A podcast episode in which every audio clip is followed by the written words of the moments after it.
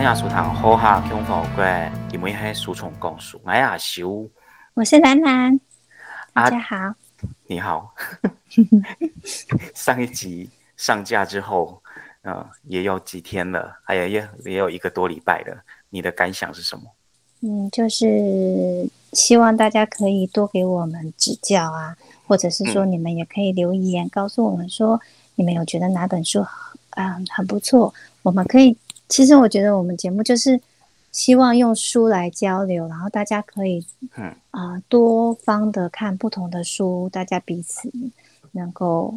呃可以互相成长，互相互相的，哎，就是念那读书是一件很有趣的事情。那当然，我们两个介绍的书，就 我知道你要说什么，好，你又不知道我要讲什么，我要讲什么。你要说我们的开场白太长了，时间快不够了。不是啦，我是说，就是你这个是要跟听众讲的话，我是要问你，这个就好像人家记者访问，然后你就很官腔，有没有？那我现在问你说，哎，你你以前也都没有主持过广播或 podcast 的节目这样子，然后用声音去跟听众互动啊什么的，那你第一次的经验，你录完录完的感觉是什么？然后上架之后你。你应该有听嘛，对不对？你不要跟我说你上架之后没有听，上架之后你听完的感想又是什么？你个人的部分，对。录完之后就是很紧张啊，然后希望自己就是要多念书，书到用时方很少。我发现没有办法对得上阿秀的脚步，这样。没有啊，其实我也是瞎掰啊。然后希对啊，所以才会说啊，希望读者赶快可以给我们指教啊，我们就会越来越知道那个就是怎么改进。那上架之后呢？你听了之后的感想，跟你就是整个录录的过程的差异，因为我们其实是有剪辑嘛，对不对？对，就是我希望我的声音可以更好听一点。我一直在我在想说，呃，不是呃，很多人都会去日本学那个声优吗？就是声音的，我那个配音的配音啊，配音。哎，那我可我上过，我有上过那种课。真的哎，那哪天来来聊一聊吧，因为我好羡慕哦。我希望说有人告诉我们那个到底是怎么怎么进行。我就是很失败的例子啊，就是 就是那个那个那个配音的那个，他们有点我忘记那个叫什么，反正就是会有一个类似经理人的人角色，然后把大家都在一起配音这样，配音经理吧。对啊，然后我其实他就会说，我的声音怎么配还是我的声音，我的声音不会做戏。我没有办法变出不同的声音，对，就就所以我就没有办法在配音界混这样。嗯，哎，那他怎么判断说你的声音是不是是可以配戏的？就是两，因为不是学就可以了吗？没有啊，学其实他会教你的主要是两个嘛，哦，一个就是你的你要怎么样用你的声音来做戏。那有些人会觉得说声音做戏不就是讲话？可是其实你要看着那个。画面，比方说像我有配过韩剧嘛，那你就要看那个韩剧里面的那个演员，然后他们的哦，他现在是情绪是怎样，他在讲这句话，然后你要把它，你要把它配出来，你要看着字幕，然后把它念出，就不是念哦，你是用声音表演，所以要有情绪感，他就会训练你，这是第一个。第二个就是大多数一个人会配很多个角色。所以你要有声音的变化，比方说你有些人就很厉害啊，他可以配老人家，然后配青年人，然后配小孩子，啊，有些人像很多卡通里面很多男生的声音其实都是女生配的，对啊，有些有些女生她就可以又配男女生又配男生这样子。啊，对啊，超厉害的，以前我们就看过很多那种哇，这种配音员真的很厉害，真的是不是简单的事情，嗯，对啊。所以就是因为我做不到，所以就就跑去主持节目算了。对，反正就希望自己的声音可以越来越好听，就像一个专业的节目主持人这样。哦，不用啦，不用很专业。对，有专业跟听众会有距离感。好啦，那 那就是反正就是希望听众呢，还是给我们多一些指教了，好不好？然后给我们一些建议这样子。那今天呢，我们就是今天要聊的书，又是一本。比较冷门的，好，就是大家可能比较没有听过的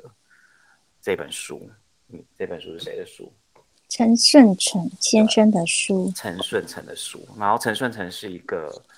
就他已经过世了。他是他是他是日治时期出生的台湾的作家。那他他的他的一生还蛮蛮精彩的，我觉得后面我们可以聊一下。然后他是一个呃推理小说，叫做《愤怒的菩萨》。那我觉得这里面其实还蛮多蛮多属于那个时代的东西可以讲的，就是除了故事本身之外啊。嘿，那。因为前几天有跟冉冉聊到一件事情啊，就是说我会冉冉说，我们我们的节目要介绍的书啊，是不是要着重于说不要太太主流的，就是很多人都介绍的，我们就就不要介绍了。嘿，然后所以我刚好又挑了一本很确实不太主主流的，但其实是很精彩的书。对，那当然我不知道说楠楠是不是觉得这样 OK，还是说听众觉得这样 OK 这样。因为太热门的书，其实读者要不也就是也都有耳闻呐，而且说不定能够比我们说的更更多他的感想。那我们只是说这些有遗珠之憾，因为如果太热门的书，其实你会发现，哇，图书馆要排好好久哦。哦，是哦。哎，对，像比如说之前很红的什么，嗯，要有拒绝的勇气，要哦要有说不的勇气，那个我记得是排五百多名。然后最近啊，怎么那么多人借？然后还有一本书叫哦，最近最近叫做《原子的习惯》。哦，这个我听过，但是我不知道。对，这两年哦，他就是说你呃，有关于你日常生活中的习惯，是不是说那种一触可及的？其实你就是落实在生活上就就好，你不需要做一个大步伐的改变。Anyway，那种书也要排五百多名，太可怕了。对对对啊。你像愤怒的菩萨，你去图书馆借的时候，哦，马上你是第一名。对啊，我去我去图书馆借的时候，就就是它里面只有一个一个章，就是表示说之前只有一个人借过，然后这本书是二零一六年的，那你就知道说，哎，这本书在那边放了那么多年，只有一个人借。而且这个，我相信各位读者，如果说你们听完我们的介绍，真的可以移动你们的。遵守去借，或者是去买，或者去看的话，对，你们就会发现，它真的是一个，我我起码觉得作者本身就非常的戏剧性了，就更何况是他的书了。然后他在日本文学的地位，呃，也是目前我在想，应该也没有几个几个作家能够达到。然后以他一个就在中日台之间，他曾经有过的文化历练跟他的生活历练，我觉得真的是。很很值得，就是遗珠之憾啊！其实我们介绍这些书，就是我们希望可以把这些遗珠之憾都把它推荐给听众，然后听众也可以给我们一些回馈，这样。不过之前冉冉在聊的时候，冉冉有提到一点，我觉得后来我是从来没有用那个角度去想过，但是但冉冉讲的，我觉得突然想想好像也有一点道理哦，就是跟他的跟他的整个个人的生命经验有点关系，所以后来他的书。他因为他他后来就是都长居在日本，那后来他的书其实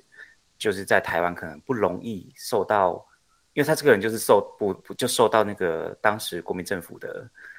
哎要怎么说比较比较封锁封锁了，对，所以也许是这个原因，就是其实在早期真的比较不容易看到他的书在台湾被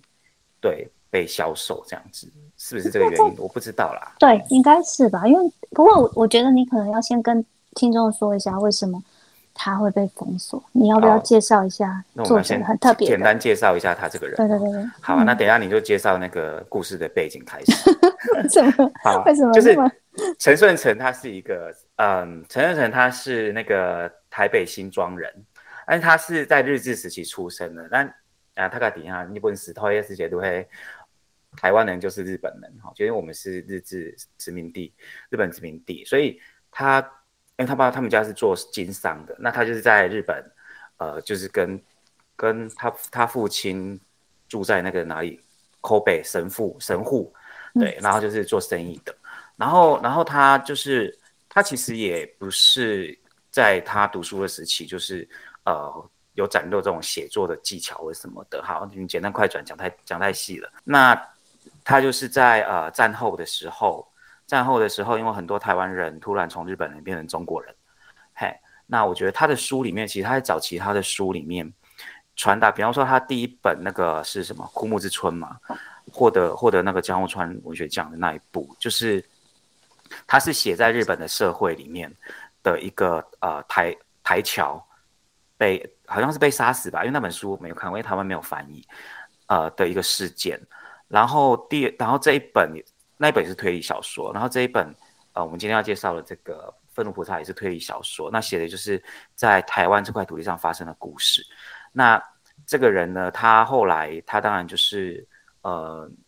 当时的台湾人。回就是所谓的回归祖国之后啊，那时候台湾青年们大概都很开心呐。好，那当然因为依据中日两国的约定，他们也不能台湾人不能再留在日本，日本人不能再留在台湾，所以他就必须被迫要从日本回来台湾。那一方面可能是被迫，一方面也很开心，那就回到他们的祖居的地方，就是新庄，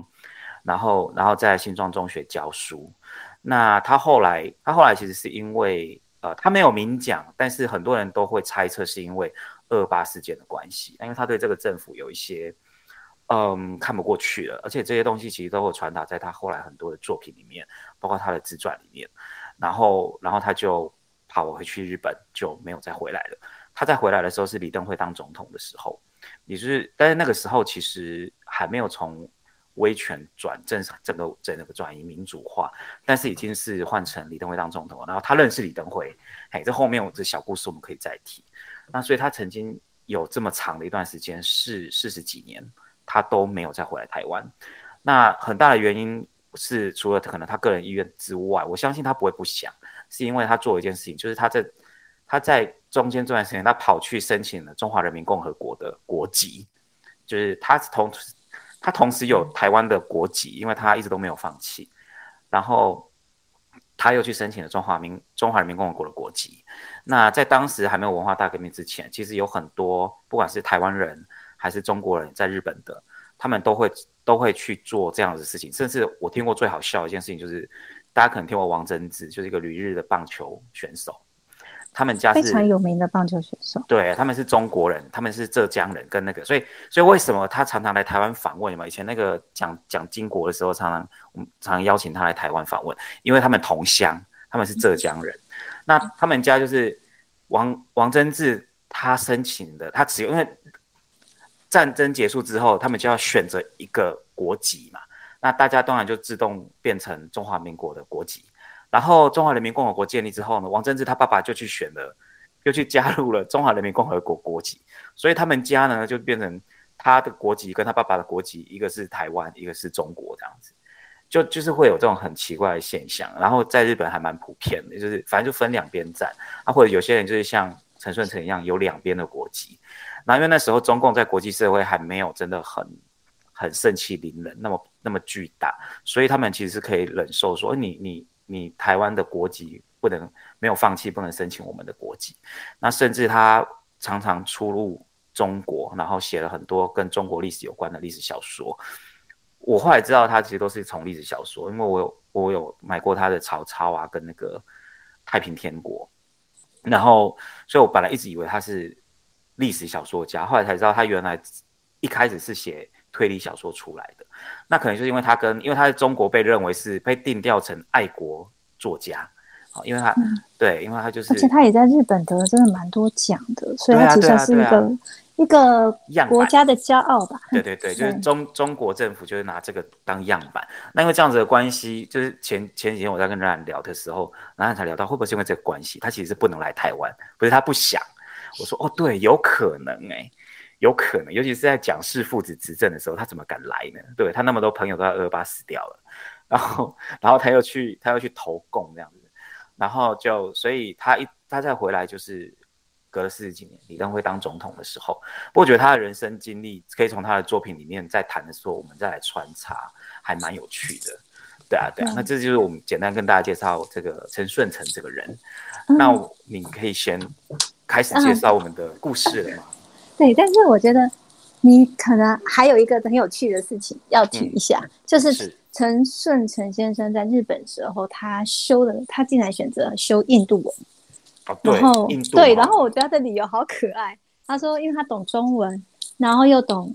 印度文的话，他就可以跟全世界一半以上的人口做生意嘛。对，因为因为他爸爸是做生意的，所以他的思思想就是。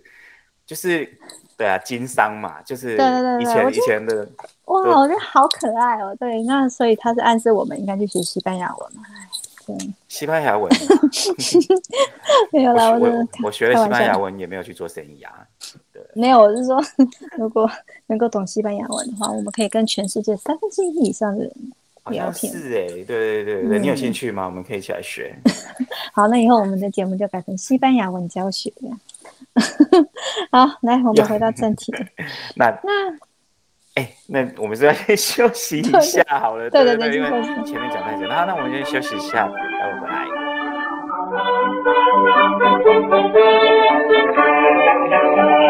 ア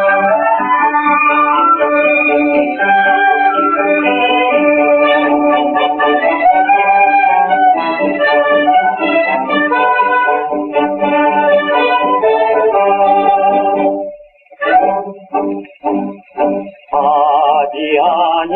歌。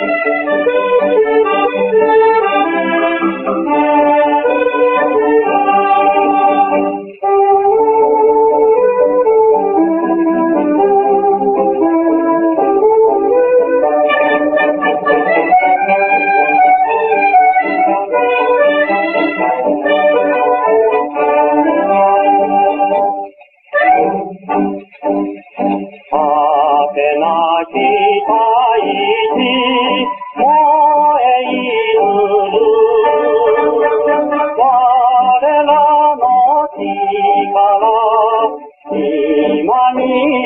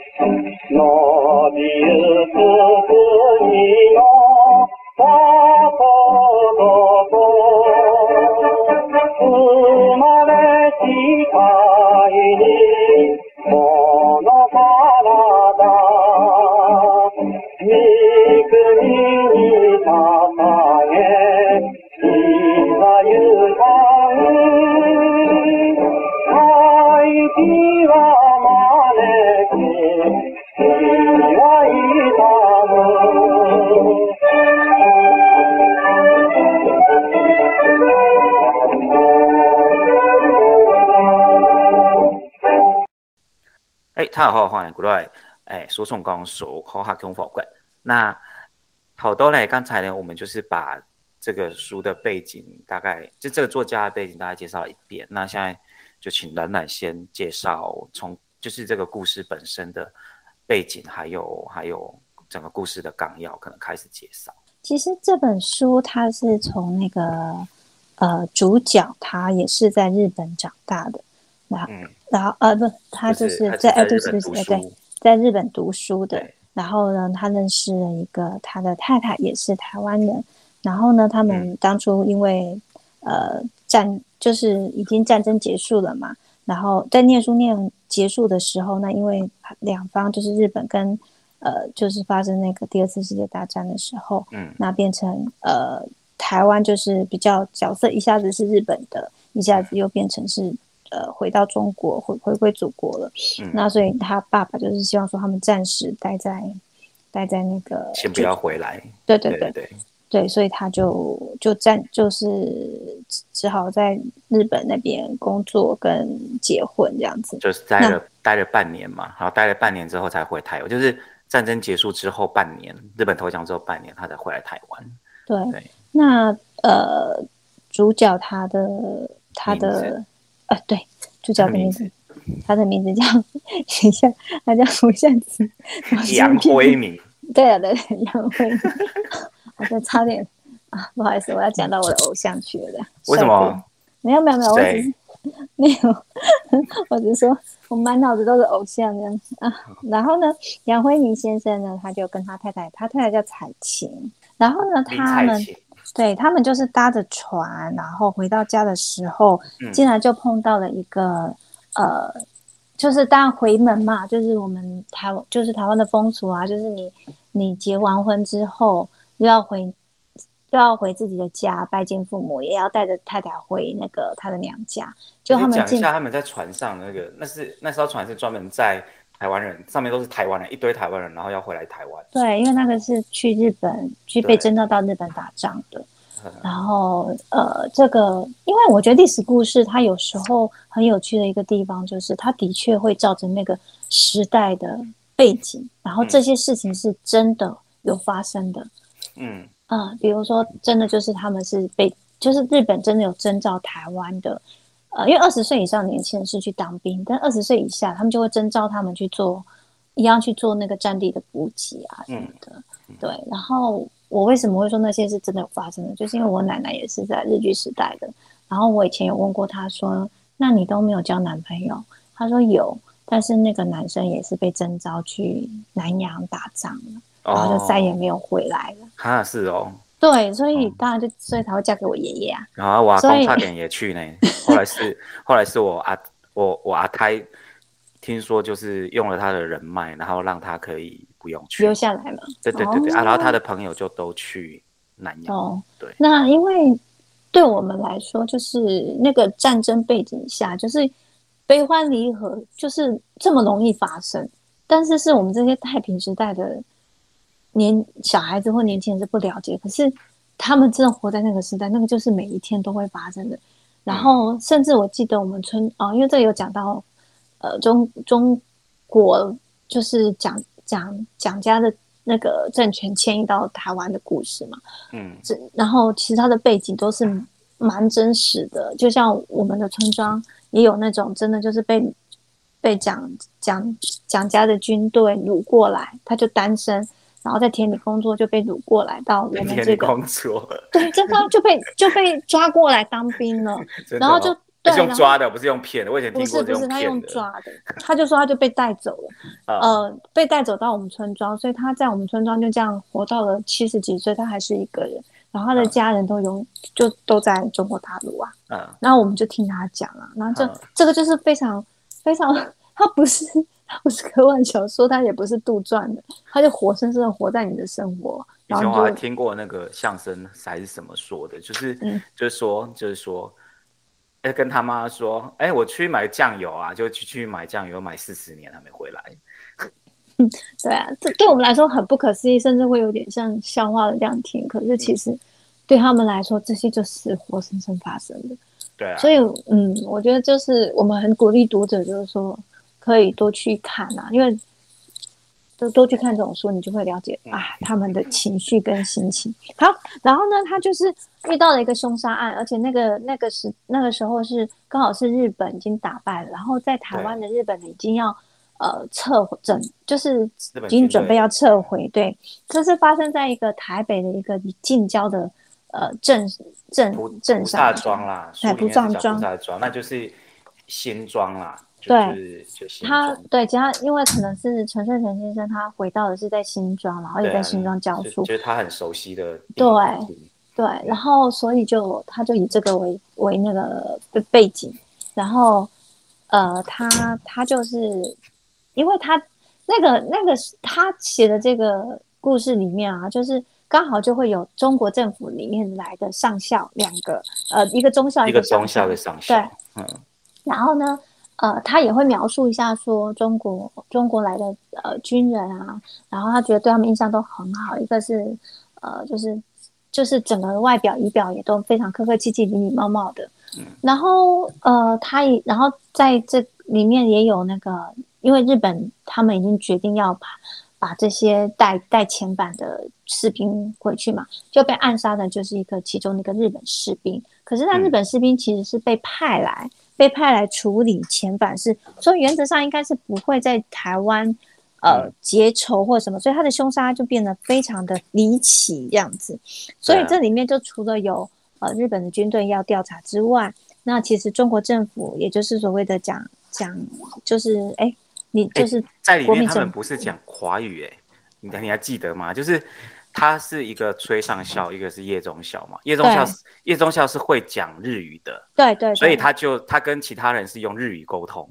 对对对，就是他跟台湾人是用日语沟通，因为他讲华语，台湾人听不太懂嘛。然后崔上校是福建人，所以他跟台湾人用闽南话沟通，对对对对对对，他们那时候还不太会讲，对对对。然后叶中校跟崔上校两个人沟通的时候才用华语，就是就是你光想那个画面就会觉得还蛮有时代感的。对，还蛮有时代感的，就是一下子用呃闽南语沟通，然后呃跟因为杨辉明先生是本身会讲日语的，所以他也可以用日语跟大家跟呃日本的军人沟通。因为这个故事时候的台湾人应该都会讲日语吧？哦，对啊，像我奶奶也会啊，就是对，然后大家都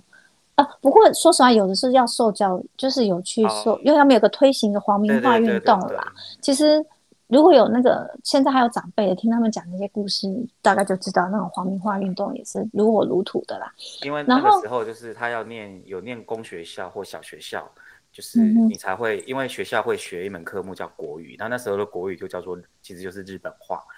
哎，那你就会写日语的汉字，然后会讲日语的一些用词。但如果是没有受教育的，没有念小学的，可能就。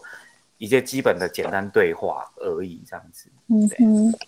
对。然后，那当然，他们就是因为他们才刚回到这个呃台湾，就发生了这个凶杀案，而且好巧不巧的，这个被杀害的日本军人，呃，竟然也是那个呃梁辉明先生在日本的呃一个朋友的哥哥，对朋友的哥哥，而且还被托说。啊，要带个讯息给他哥哥，希望他哥哥可以赶快回到日本。就没想到竟然一回到台湾就被杀害了，所以故事是从这里开始。然后之后他就会稍微呃介绍一下，说这个在村庄里面啊，这些有名的士绅啊，跟那些呃，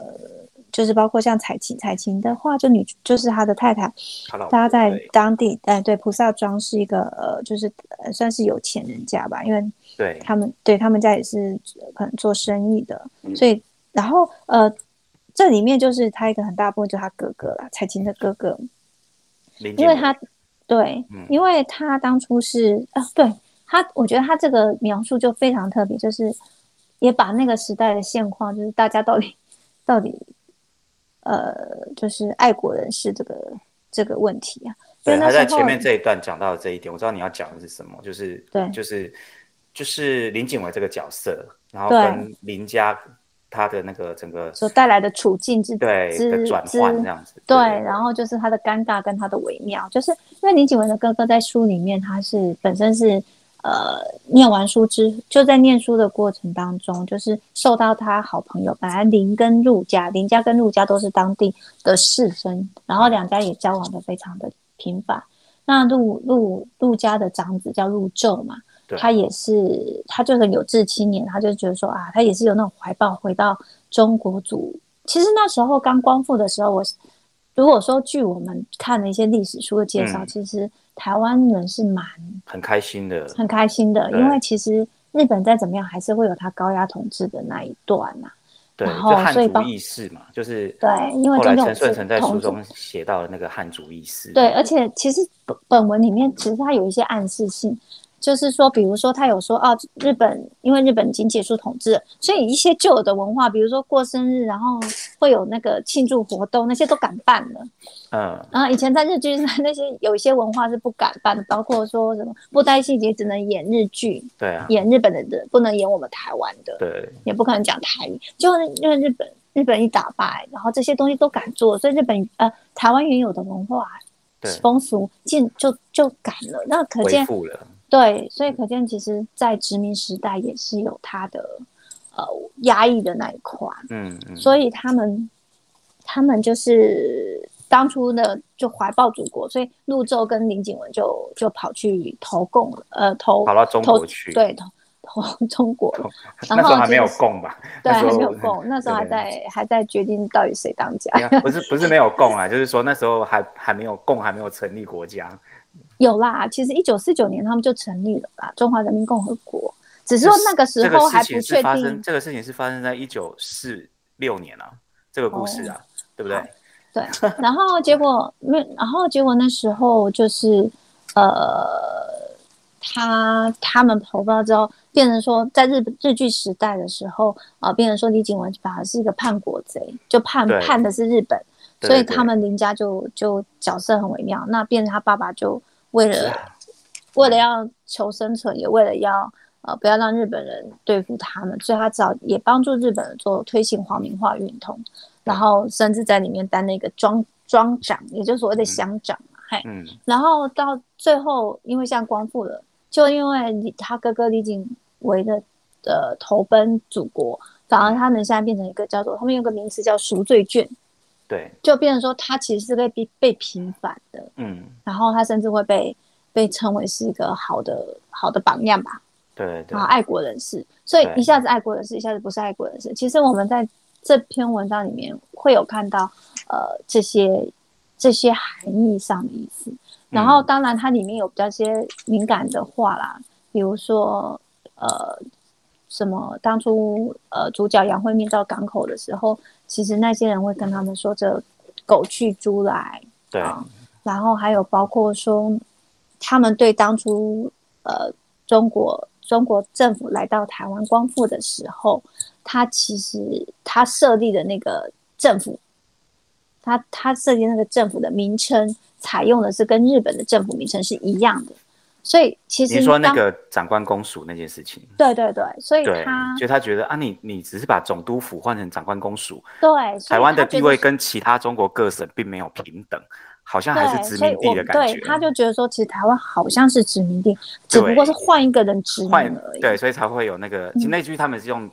台语、闽南语讲嘛，就是对告低来这样子，然后啊你也没有比日本的好多少。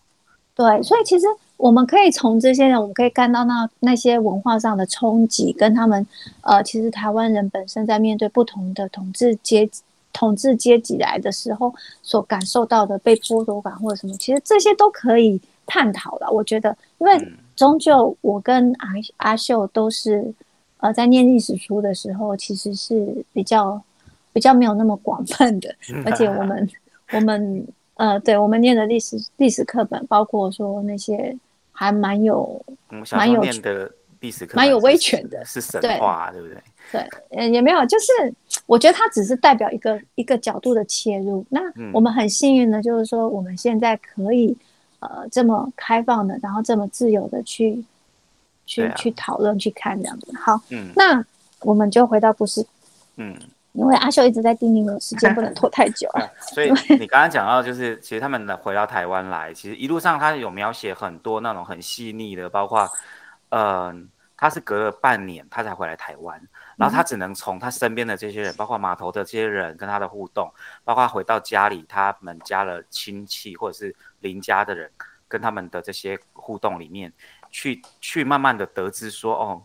日本人要走了，然后。中国人来，然后中国人来，本来从满怀期待变成现在，其实看到这是什么样子，然后他慢慢的在这中间去学着，我觉得是在学着做一种认同的转换，然后又在自我解释，然后这里面其实有很多很时代感的东西在里面，然后他用，因为他用第一人称在写，那就会跟我们在看历史书的描述，其实就是很不一样的感觉，而且这个第一人称你会觉得很有味道，很实在，我觉得那种写法跟，比方说我现在去写。我用第一人称去写一个一九四六年发生的事情，跟你看陈顺成写一定是不一样。当然不是因为他，当然也是因为他是很知名的作家，他一定比我厉害。只是说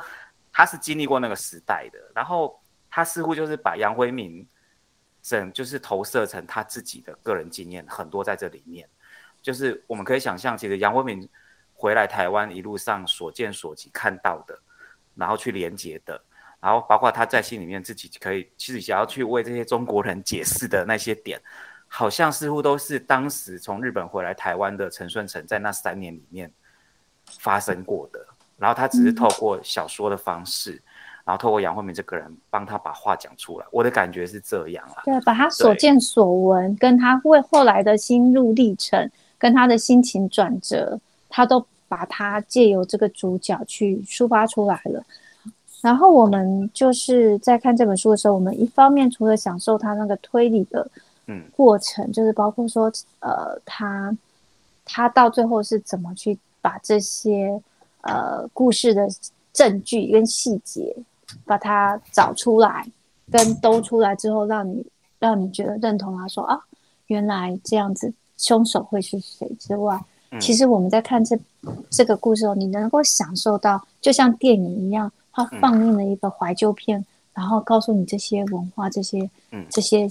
呃心情跟这些呃有一些点点滴滴的那种脚踏车啦，然后台湾的习俗啦。然后人们人们是怎么沟通？然后甚至连其实，在战战战争的最后，日本人跟跟台湾人其实相处上面也都已经，就是并没有那么多的，不像打仗之间那种仇恨。嗯，就是说，其实人就是平民百姓是最感情上面还是可以交流的。真的就是是军人他们在在控制。大家的仇恨而已。军人军人也是被控制了，其实是执政者。对对，也就是说，其实战争的